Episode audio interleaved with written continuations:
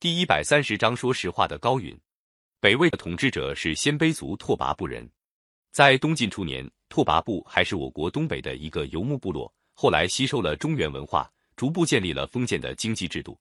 公元三百八十六年，鲜卑贵族拓跋圭建立了北魏，就是魏道武帝。魏道武帝建立北魏王朝以后，任用了一批汉族士人当他的谋士，其中最有名望的要数崔浩。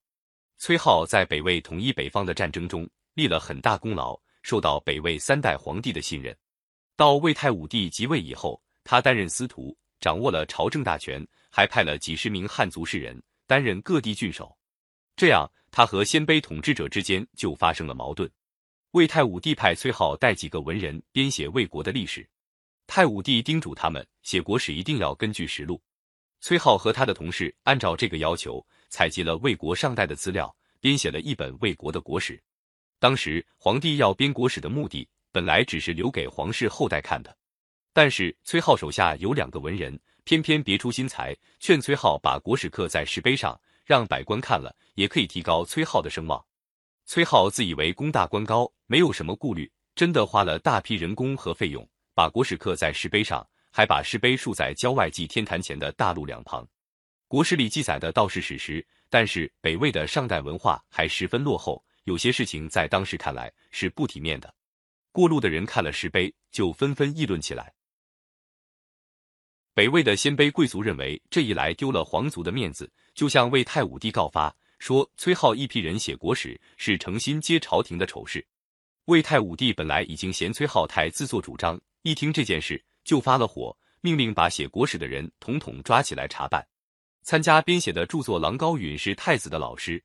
太子得到这个消息，着急的不得了，把高允找到东宫，跟他说：“明天我陪你朝见皇上，如果皇上问你，你只能照我的意思答话，别的什么也别说。”高允不知道是怎么回事，第二天就跟随太子一起上朝。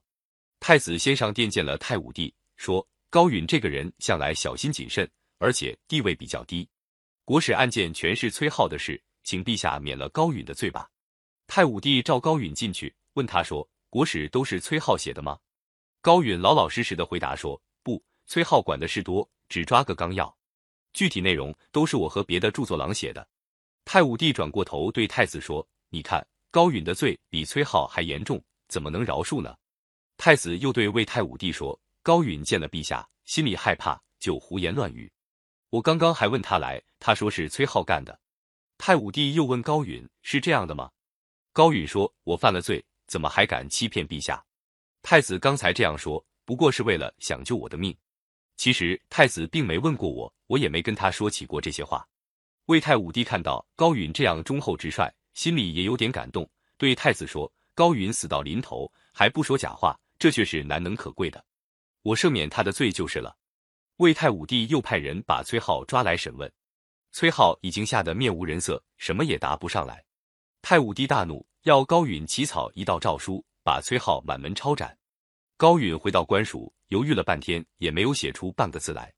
太武帝派人一再催问，高允说：“我要求再向皇上面奏一次。”高允进宫对太武帝说：“我不知道崔浩还犯了什么罪，如果仅仅是为了写国史，触犯朝廷，也不该判死罪。”魏太武帝认为高允太不识好歹，吆喝一声，叫武士把他捆绑起来。后来太子再三恳求，太武帝气消了，才把他放了。事后太子埋怨高允说：“一个人应该见机行事，我替你告饶，你怎么反而去触怒皇上？”我想起这件事，真有点害怕。高允说：“崔浩做这件事私心重，是有错误的，但是编写历史，记载帝王活动，朝政得失，这并没有错。再说。”国史是我和崔浩一起编写的，出了事怎能全推给他呢？殿下依我救心，我是十分感激的。但是要我为了活命说违背良心的话，我是不干的。魏太武帝到底没有饶过崔浩，把崔浩和他的几家亲戚满门抄斩。但是由于高允的直谏，没有株连到更多的人。据太武帝自己说，要不是高允，他还会杀几千个人呢。公元四百五十二年。魏太武帝被宦官杀死。过了一年，宋文帝的儿子刘俊即位，这就是宋孝武帝。